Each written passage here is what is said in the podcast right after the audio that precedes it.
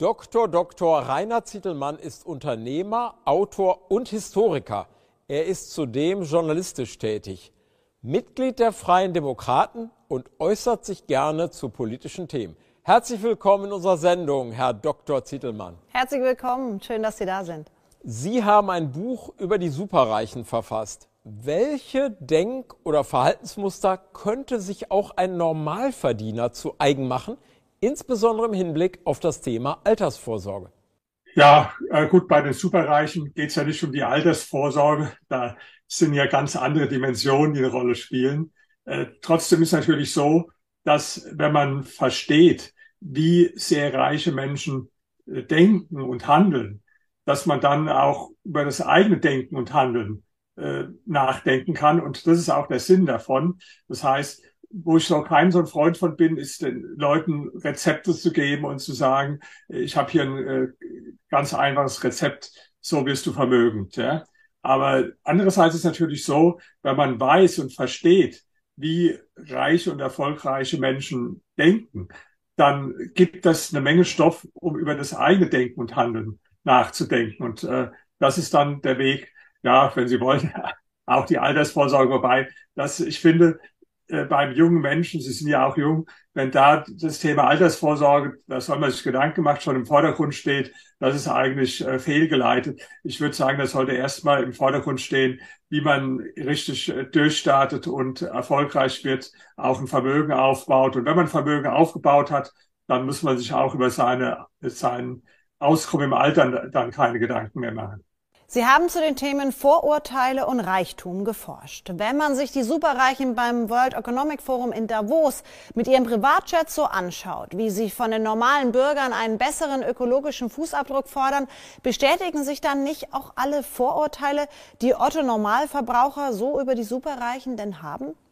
Ja, es gibt eine ganze Menge Vorurteile über Superreiche und äh, nicht alle Vorurteile die sind auch falsch. Zum Beispiel, wenn Sie jetzt sagen, dass die, äh, dass die nicht mit dem Bus kommen oder mit dem, äh, mit dem Auto oder dass sie auch nicht in der, in der Holzklasse fliegen, sondern viel im Privatjet haben, dann stimmt das. Aber äh, jetzt zu sagen, deswegen sind die Superreichen, äh, wird ja heute oft gesagt, schlecht und ökologisch verwerflich. Man muss ja mal die andere Seite sehen, dass die ganzen Firmen, der ganze wirtschaftliche Erfolg, den wir hätten, ohne diese Menschen gar nicht zustande kommen würde. Weil wenn man mal genauer untersucht, wer sind denn die Superreichen, dann sind es einfach Menschen, die als Unternehmer super erfolgreich sind. Und wie wird man als Unternehmer super erfolgreich? Äh, ganz einfach, wenn man Produkte herstellt oder Dienstleistungen, die von ganz vielen Konsumenten gewollt werden. Also die äh, wir Konsumenten stimmen darüber ab, ob jemand superreich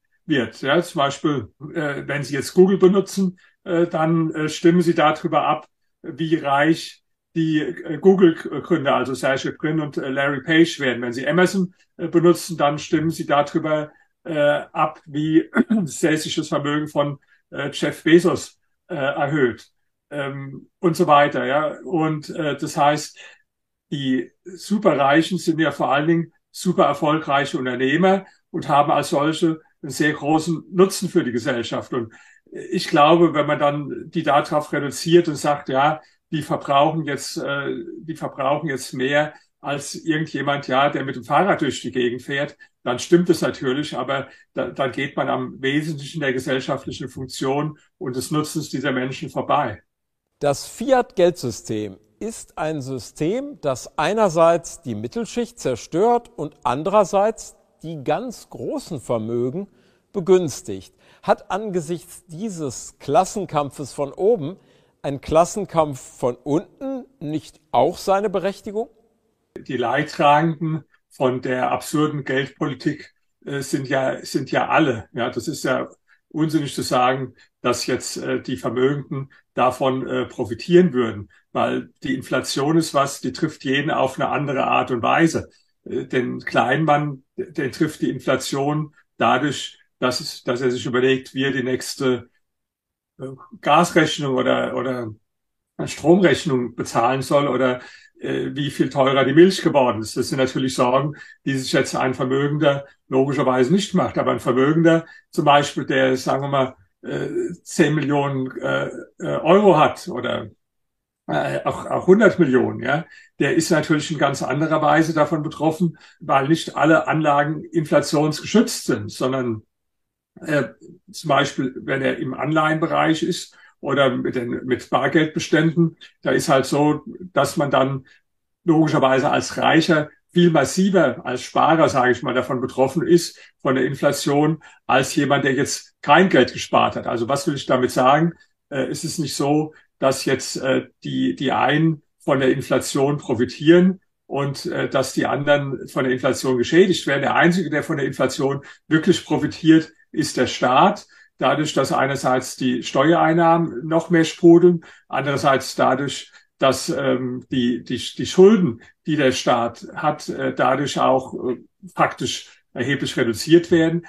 Aber die, die, äh, die, die Bürger des Staates, egal ob sie jetzt reich sind oder arm, die sind alle negativ davon betroffen.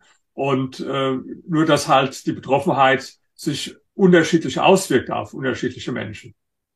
Blicken wir auf den Immobilienmarkt. Seit einiger Zeit steigen dort die Zinsen und die Preise für Immobilien fallen. Steht jetzt ein dramatischer Einbruch vielleicht bevor oder sind das schon wieder Einstiegskurse? Ja, also da, man muss ein bisschen unterscheiden dann von welchem Segment man spricht. Wenn man jetzt ähm, zum Beispiel von dem Mehrfamilienhaussegment spricht, da haben wir in der Tat äh, schon Preiskorrekturen von 20 Prozent. Das kann auch noch mehr werden. Und andererseits haben wir doch das Phänomen, dass die Mieten eher steigen. Äh, das war, lange Zeit war das anders, ja.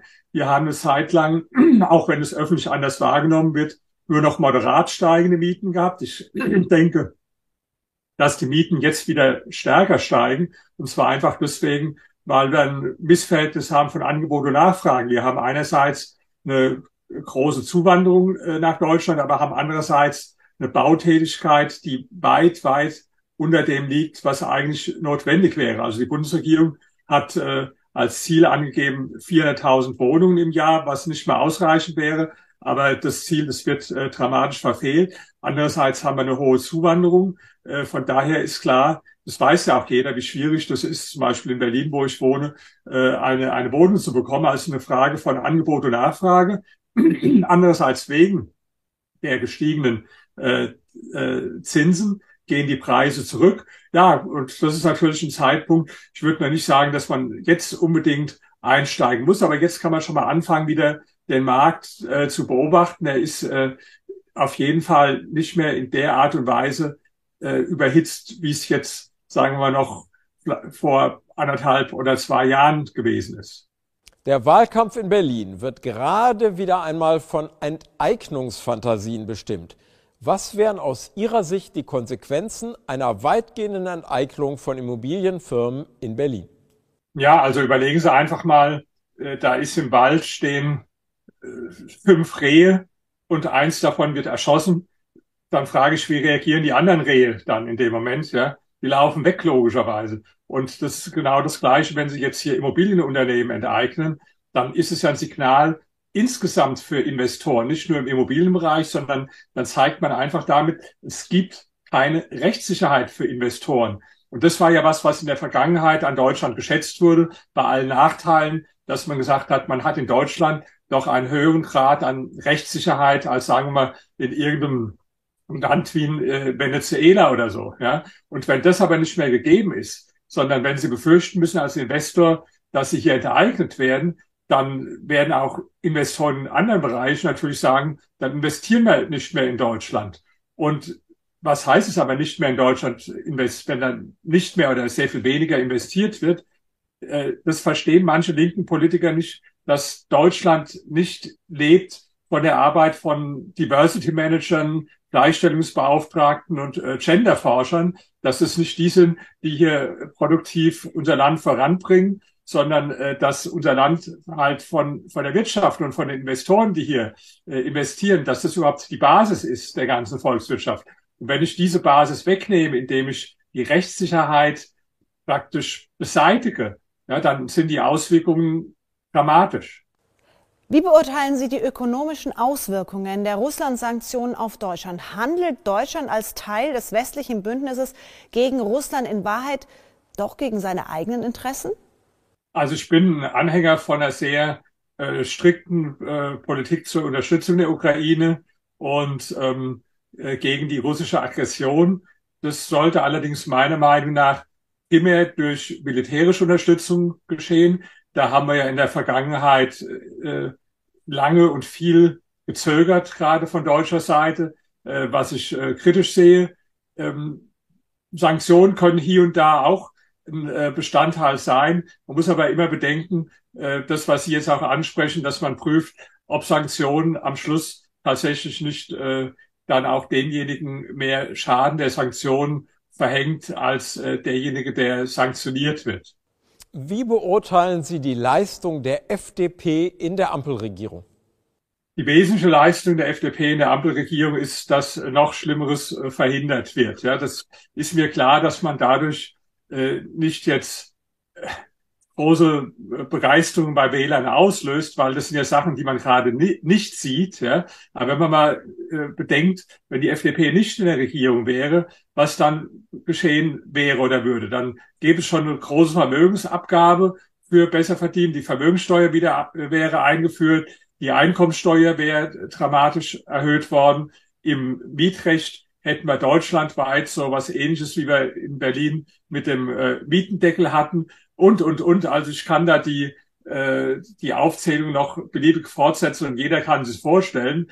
Das heißt, ähm, natürlich sehe ich äh, ganz vieles kritisch, was die Regierung macht. Und wenn man mal die FDP-Minister ausnimmt, sehe ich auch die Regierung überwiegend als Regierung von, von Unfähigen an. Also wenn man jetzt gerade mal sieht, wieder die äh, Frau äh, Baerbock, wie sie sich blamiert hat, wenn man die Unfähigkeit von Wirtschaftsminister Habeck sieht, eine andere Unfähige, die äh, ist ja jetzt nach einem Jahr dann wenigstens mal äh, zurückgetreten. Also ist eine Ansammlung von Unfähigen und da sind natürlich die äh, FDP-Minister, die unterscheiden sich da ganz deutlich. Also man muss jetzt nicht ein Anhänger von dem Herrn Buschmann sein zum Beispiel, aber ich sage mal Respekt für jemanden, der in äh, Recht mit Summa Cum Laude promoviert hat und bei einer der führenden äh, welt, weltweit führenden Rechtsanwaltskanzleien gearbeitet hat. Das unterscheidet sich doch schon ganz deutlich vom Personal der Grünen, die überwiegend aus Studienabbrechern äh, bestehen, die nie in ihrem Leben was geleistet haben oder Leute wie die Frau Baerbock, die ihren äh, Lebenslauf äh, gefaked hat. Ja, äh, da ist es schon eine andere Qualität. Aber klar, äh, dass ähm, ähm, ist für die FDP eine schwierige Situation, weil man einerseits hätte man jetzt sich nicht beteiligt an der Regierung, dann hätten alle Medien geschrien, ja, die FDP verweigert sich wieder, die will ja gar nicht regieren. Wenn man dann mitregiert, dann, dann sind sie aus Sicht der Linken ein ständiger Bremser und Störfaktor und aus der Sicht ihrer Anhänger wiederum, die sagen, ja, warum machen die so viel äh, Mist mit äh, von den anderen? Also eine ganz schwierige Situation äh, für die FDP. Aber äh, zu der fairen Beurteilung gehört halt auch, dass man sich vor Augen führt, was alles ständig verhindert wird. Nur, wie gesagt, das gebe ich zu, dass es natürlich schwierig ist, allein damit Wahlen zu, äh, zu gewinnen, dass man darauf hinweist, äh, wie es hätte doch schlimmer kommen können.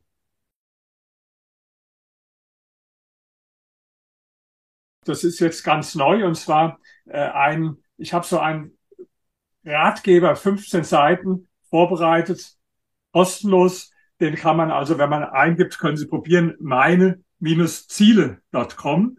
Dann äh, finden Sie dann Ratgeber, wie man tatsächlich sich wirkungsvoller Ziele setzt und die Ziele auch erreicht.